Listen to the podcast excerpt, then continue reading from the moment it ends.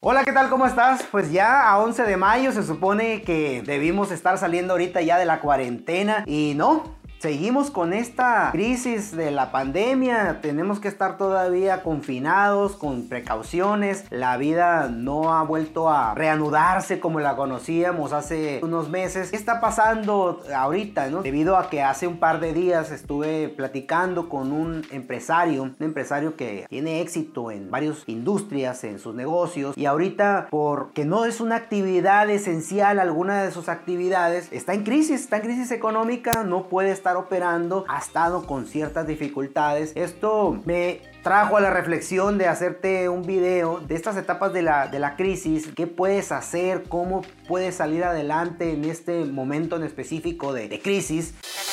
Todos merecemos viajar a esa calidad de vida que deseamos. Los bienes raíces son un excelente vehículo para conseguirlo, pero antes es necesario capacitarnos para lograr convertirnos en la mejor versión de nosotros mismos por eso aquí vamos a responder a tus preguntas, hablar de inversiones, de marketing, de ventas, de mentalidad, liderazgo y por supuesto de cómo hacer negocios de bienes raíces para ayudarte a ti a llevar tu emprendimiento inmobiliario al siguiente nivel. Bienvenido al podcast de Carlos Rodríguez.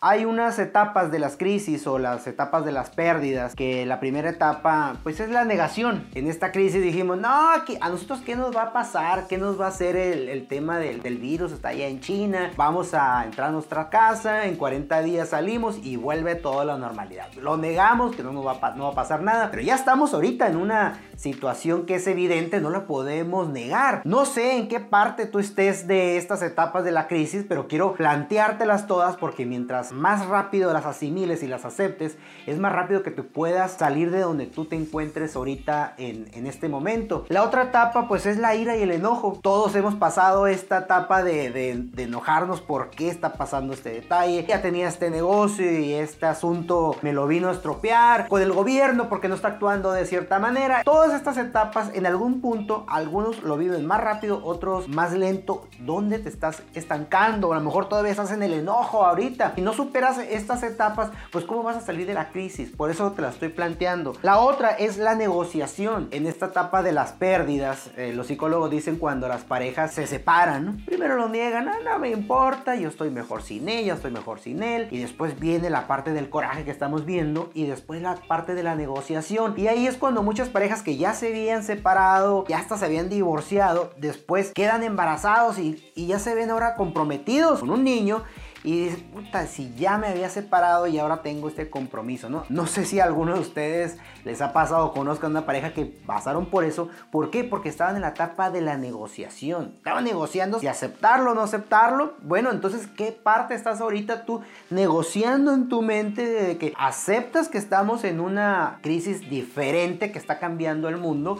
¿O quieres seguir negociando de que no pasa nada, yo todavía sigo con mi Cheves, voy a regresar como mi vida normal, como la tenía en febrero? Bueno, lo mismo, ya pasaron 40 días y seguimos todavía inmersos en esta situación. La otra etapa pues es la depresión. Bueno, ya te empieza a caer el 20 y empiezas a hundirte en una depresión. ¿Cuánto te va a durar la depresión de esta situación? ¿Un día? ¿Una semana? ¿15 días? ¿O probablemente todavía estés inmerso en esta situación? Tienes que salir adelante de, esto, porque si tú estás en estas etapas de la pérdida, de crisis, vas a tener actitudes incorrectas, no vas a salir adelante de esto si no analizas esto, puede ser que tengas una actitud pasiva, no hago nada, voy a esperar que pase la cuarentena para otra vez ir a mi trabajo y todo como si nada. Puedes estar como espectador, pues nomás viendo noticias, viendo los análisis, viendo qué dice el presidente, viendo qué dice en la mañana, las estadísticas, cuántos enfermos van, cuántos se curaron. ¿Qué te sirve de eso? Nomás viendo redes sociales, viendo el Netflix, ya salió una serie, ya salió otra. O contraerte como las arañas, que cuando piensan que las van a matar o algo, se contraen, se hacen bolitas y se hacen las, se hacen las muertitas. O a lo mejor estás contraído ahorita, encerrado en tu casa, tratando de cuidar tus recursos y pues a ver, a lo más que aguante y no hago nada hasta nomás sobrevivir echándome, haciéndome bolita, ¿no? O puedes estar en la etapa de la víctima, echándole la culpa a alguien más, al gobierno, a la situación. ¿Qué te sirve estar en la etapa de la víctima? No te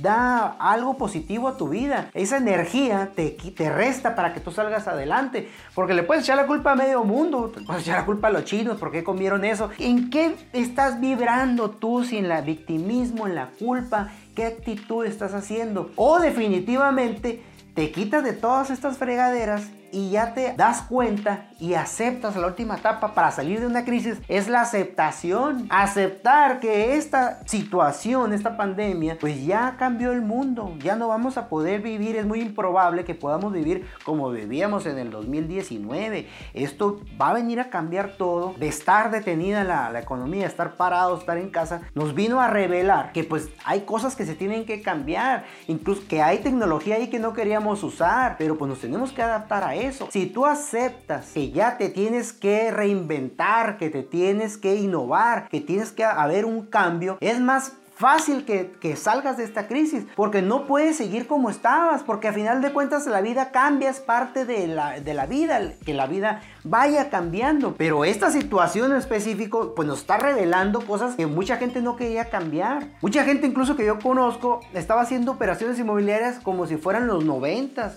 o como si fueran al principio de los 2000. No querían innovar. Oigo algunos webinars, algunas personas y hay que meter la tecnología a nuestro servicio, hasta nuestra industria. Pues es que eso ya venía desde hace años. Pero esto pues, nos está poniendo, nos está retando a que definitivamente cambiemos, nos innovemos, porque si no cambiamos, si no innovamos, si no nos reinventamos, nos va a ir de la fregada. No vamos a poder sobrevivir a superar esta crisis. Como la metáfora del águila, es el ave más longeva de todas las aves, vive como 70 años. Pero a la mitad de su vida, ¿qué pasa con el águila? Sus garras, es un animal cazador, dejan de estar um, funcionales, por así decirlo, ya no pueden atraparlos los animales, su pico se empieza a encorvar y no pueden eh, comer, no pueden cazar.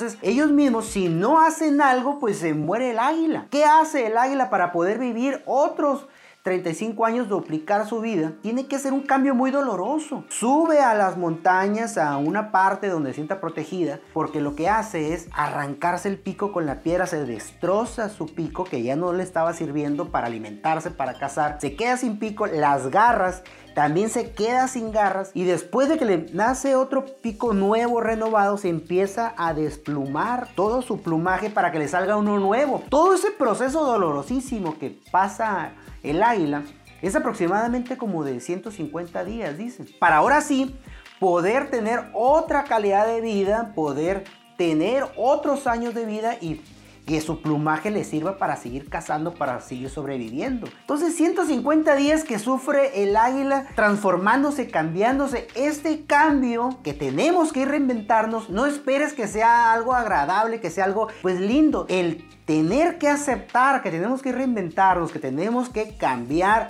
o adquirir un nuevo conocimiento que nos sirva, pues probablemente no va a ser algo que no sea doloroso. Entonces, hagamos como el águila, reinventémonos, renovémonos. ¿Cómo le vamos a hacer? Adquiriendo un nuevo conocimiento. Si ahorita el conocimiento que tú tienes no te está ayudando para afrontar de la mejor manera esta crisis, pues necesitas un nuevo conocimiento que te aporte algo mejor. Necesitas tener humildad. En el ejemplo que le estoy dando de este empresario, él puede salir adelante, pero necesita reinventarse. Tiene un, problema de marketing, un problema de distribución que se puede lograr si se reinventa, si utiliza una nueva tecnología que eh, por comodidad, por estar en un estado de confort, pues venía operando su negocio, pero bueno, se topó con un reto que se tiene que superar reinventándose. Entonces yo no sé y cuál sea tu situación ahorita, pero lo que sí tienes que saber es que te tienes que reinventar para salir más fácil de esta situación. Y bueno, ¿cómo Carlos? No voy a entrar en temas muy específicos, pero sí tienes que hacer acciones para poder salir adelante de esto. Por ejemplo, te voy a dar unas pautas, por ejemplo, de un curso que tomé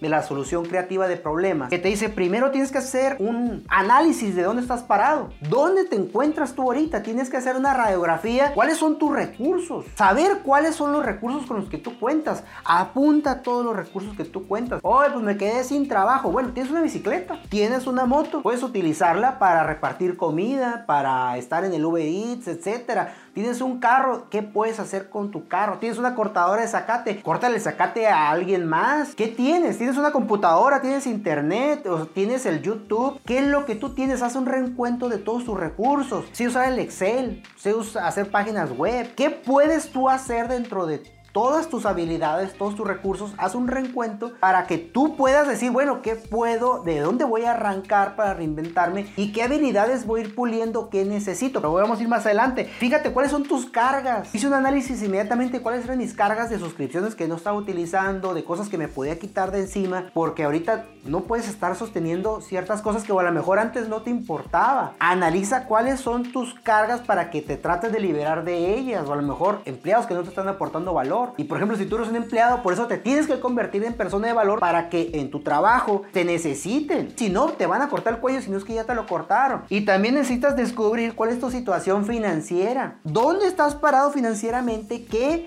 gastos te puedes quitar? ¿Qué gastos necesitas mantener? y qué actividades o qué cosas no tienes que tener ahorita en este momento. Haz una radiografía de dónde estás, estás parado ahorita para que ahora sí ya que sepas todos tus recursos y que te liberaste de, cargas y tu situación financiera, ahora sí digas, bueno, yo me encuentro aquí, cuento con esto y necesito ir a esta parte. Entonces necesitas para eso saber pues qué es lo que quieres. Al saber qué es lo que quieres, pues eso te va a hablar de cuál es tu visión.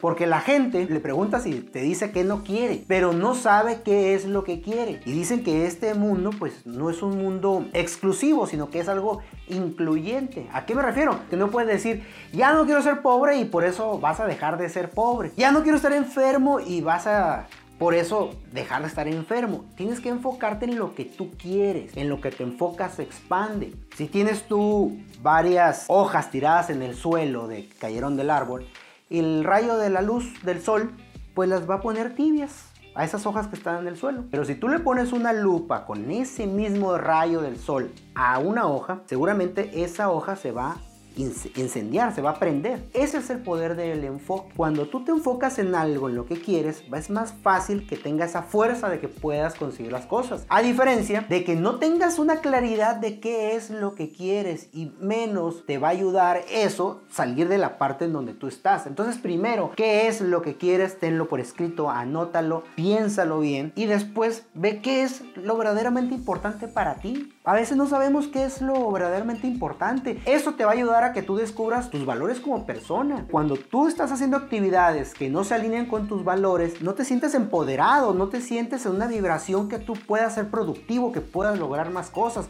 Al contrario, te drena la energía, no te sientes bien cuando no haces cosas que se alineen con tus valores. Número 3, ¿qué tienes que hacer para lograr eso? ¿Qué tienes que hacer para lograr? Ya tienes un recuento de todos tus recursos, haz un plan de ahí a que, con qué vas a arrancar para hacerlo. Bueno, tengo una base de datos de clientes, ¿qué es el plan que tú vas a hacer? Y haz varios planes, varias acciones masivas para que tú puedas lograr ese resultado. Porque si no falla uno o te da el otro hasta que tú logres el resultado. Entonces para lograr eso necesitas un método. ¿Cuál es el método que tú vas a utilizar? Porque si no hay un método pues vas a estar a la deriva. Número cuatro, ¿qué te impide lograrlo? Yo quiero eso. Esa es mi visión. Tienes que saber qué cosas te lo impiden. Y muy seguramente vas a ver que esos obstáculos están más en tu mente que en el exterior. Entonces ahí vas a descubrir cuáles son tus creencias limitantes, qué te está deteniendo. Necesitas descubrir cuáles son esos obstáculos para que puedas ir a lo que tú quieres. Número 5. ¿Cómo vas a saber que lo lograste? Ya he dado el ejemplo de la escultura del David de Miguel Ángel. Agarró la piedra de mármol inmensa, le dio, le dio hasta que en tres años de estar afinando esa escultura, encontró la escultura del David. Entonces tú puedes estar haciendo muchas acciones, acciones, acciones, acciones, pero tú cómo vas a saber que ya llegaste ahí? Porque así nos encontramos muchas veces haciendo y haciendo y haciendo y haciendo y no logramos nada que valga la pena. ¿Cómo vas a saber que lo lograste? ¿Cuál es tu métrica? ¿Cuál es tu métrica? Por eso es bien importante tener bien claro cuál es tu visión. Amigo, amiga, espero que con estas cosas básicas de coaching, con estas herramientas que te estoy dando, pues tengas una, una luz, una guía para poder salir de donde tú estás. Hay muchas cosas que tú necesitas hacer si ahorita tú te encuentras en crisis. Ponte a trabajar en esto, apúntalo, trabájalo y estoy seguro que te va a ayudar mucho. Espero haberte dado valor, que estés muy bien, que Dios te bendiga, te manda un saludo tu amigo Carlos Rodiles, nos vemos en otro video. Todos merecemos viajar a esa calidad de vida que deseamos. Los bienes raíces son un excelente vehículo para conseguirlo, pero antes es necesario capacitarnos para lograr convertirnos en la mejor versión de nosotros mismos. Por eso aquí vamos a responder a tus preguntas, hablar de inversiones, de marketing, de ventas, de mentalidad, liderazgo y por supuesto de cómo hacer negocios de bienes raíces para ayudarte a ti a llevar tu emprendimiento inmobiliario al siguiente nivel. Bienvenido al podcast de Carlos Rodríguez.